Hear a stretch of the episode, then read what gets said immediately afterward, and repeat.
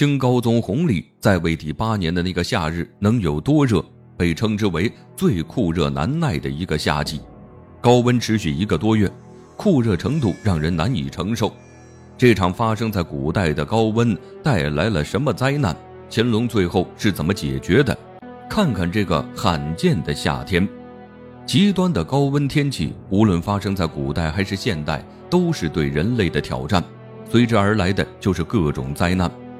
古代历史上就有这么一个夏天，简直酷热难耐，发生在清朝乾隆八年。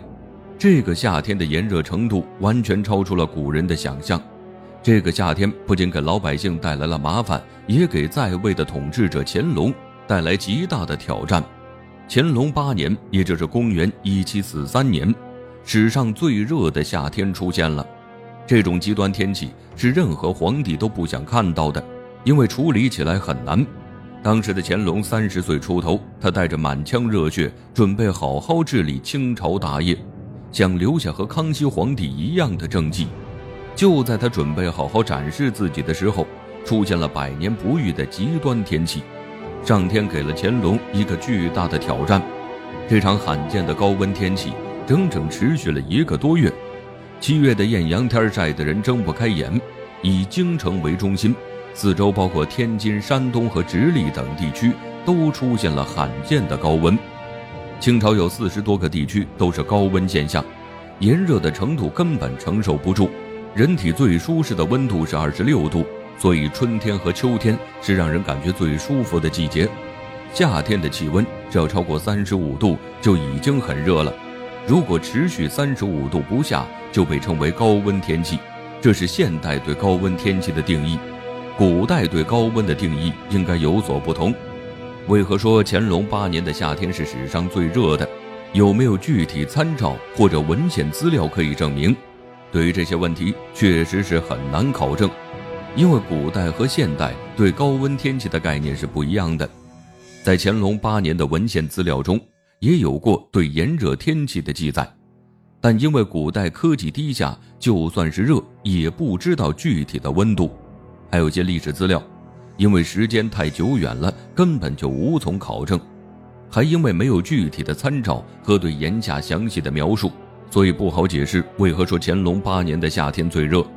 虽然之前的夏天具体多热不知道，但是乾隆八年这个夏天的炎热程度，历史上是有详细记载的。不仅是清朝历史，还有其他信息证明，乾隆八年的炎热程度还有什么资料能证明？就是清朝年间的传教士，他们用信件记载下了乾隆八年的酷夏。十八世纪，西方科技已经相对发达了，关于天气的气温也是有着比较科学测量。除了这些，传教士的信件中还有炎热天气的目击情景、具体的天气状况、仪器的测温数据，相关的资料都是有的。这些资料可以很好的研究乾隆八年的夏天。根据这些史料，专家对乾隆八年夏天的温度进行换算，他们得出一个数据：那年夏天的温度竟然接近四十五度，可以证明乾隆八年是古代最炎热的夏天。现代的夏天，也就重庆、新疆和四川等地区，很少会有这么高的气温。在古代，接近四十五度的天气会带来哪些灾难？人们是怎么度过的？近年来。因为高温引发的疾病很多，有一种尤为厉害，被称为热射病，就是到了直接把人热死的程度。这种情况不光现代有，古代更加多。炎热的气温会对人体造成伤害，人的温度超过三十七度就是发烧的温度了，一定要把温度降下来才能恢复健康机能。要是温度降不下来，对人体各个器官都会造成不好的影响。被烧坏脑子的情况经常都会发生，身体无法及时散热，轻则导致中暑，严重的话还会危及到生命。乾隆八年高温天气持续一个多月，接近四十五度的天气，湖泊里的水都干了一大半，别说庄稼颗粒无收了，树荫下的人也快晒死了。一般四十度的天气就已经到人难以承受的温度了。加上持续不下的高温，简直就是一场无声的灾难。人在面对这种极端天气的时候，都是无能为力的。现在还好，还有空调和风扇这些电气化，但是在科技低下的古代，根本没有有效的降温产品。除了去凉快的地方避暑，那就是用冰块降温。但这些呢，都是富贵人家才享受得了的。古代大多都是贫苦百姓，在面对这种极端天气的时候，普通老百姓会非常的无助，被热死和渴死的人不在少数。乾隆居住的宫殿也是酷热难耐，同一片天下，同样的天气，持续不断的高温带来了很多异象。房顶上的装饰被烤融化，还有的被烤变形；沿路的石头也有被烤焦的，瓷制品被热得裂开，山起大火，河北晒干都是常见现象。很多外国传教士也经历了乾隆八年这个炎热的夏天，并且他们将这个难忘的经历记载了下来。在外国传教士的笔下，乾隆八年的夏天是怎样一个情景？在他们的笔下是这样描述这个夏天的。酷热的天气让人难以忍受，很多穷苦的人和肥胖的人在街道和小路上突然死去，时不时就会引起恐慌。走在街上，一会儿看见死人，一会儿看见祈祷的人，这是乾隆八年出现的真实情况，可见那个夏天有多热。根据史料记载，京城周边因高温死亡的人数差不多有一点二万人，这个数据简直太惊人了。平均每天就要死几百人，比起贫苦的百姓，在高温面前，富贵人家和皇亲贵戚这些人要稍微好过很多。他们有经济实力，总是能想到避暑的法子，而且他们身边有人伺候着。实在是太热了，还能从在冰窖中取冰解暑。面对这种不可控制的情况，乾隆也是脑袋大。虽然他是皇上，但是能做的有限，除了发放赈灾银。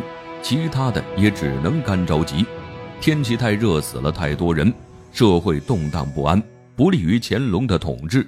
还有很多难以处理的自然现象，比如河流干枯、庄稼颗粒无收，这些都是耗费人力都解决不了的。除此之外，还有遍地的流民、高温引发的瘟疫，这些呢都是非常棘手的事儿。要是处理不好，会激起民众的愤怒。到头来就更难收拾了。乾隆针对这些情况都在积极的解决，下发赈灾银，派官员去维护秩序，安抚民众的情绪，尽量减少死亡。但在自然灾害面前，人类太渺小了，老百姓遭到了灭顶之灾，乾隆也是着急，但他又无计可施。权力至上的乾隆在这个炎热的夏天也不好过，他是皇帝。要是时刻穿戴整齐，保持皇帝的威严，不管是几度的天气，他都要穿戴整齐，不能像平常老百姓一样，天热了可以光着膀子。仅限男子，古代对女子的要求比较严格，在四十多度的天气里穿着厚重的龙袍，应该很难受吧？好的是，他可以去相对凉爽的皇庄待一待，但身为一国之君，也不能坐着等这个夏天过。为了改变这炎热的天气，乾隆向天求起了雨，是为了安抚百姓，也是想改变炎热的现状。乾隆亲自上祈雨台求雨，希望可以感动上天，救百姓于水火。乾隆顶着炎炎烈日求雨的事儿，很快就传遍了京城，百姓都很感动，大家也都加入求雨的行列。可能这个举动感动了上天，没过多久就天降大雨了。长达一个多月的高温一下就降了下来，乾隆悬着的心也终于放下了。说是乾隆求雨感动了上天，这些都不可信，可能是碰巧要下雨了，只是被乾隆碰上了。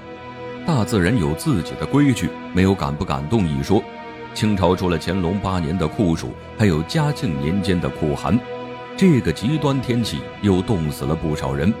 这种奇怪的自然天气都集中在清朝了，在这种极端天气面前，是对百姓的挑战，更是对统治者的挑战。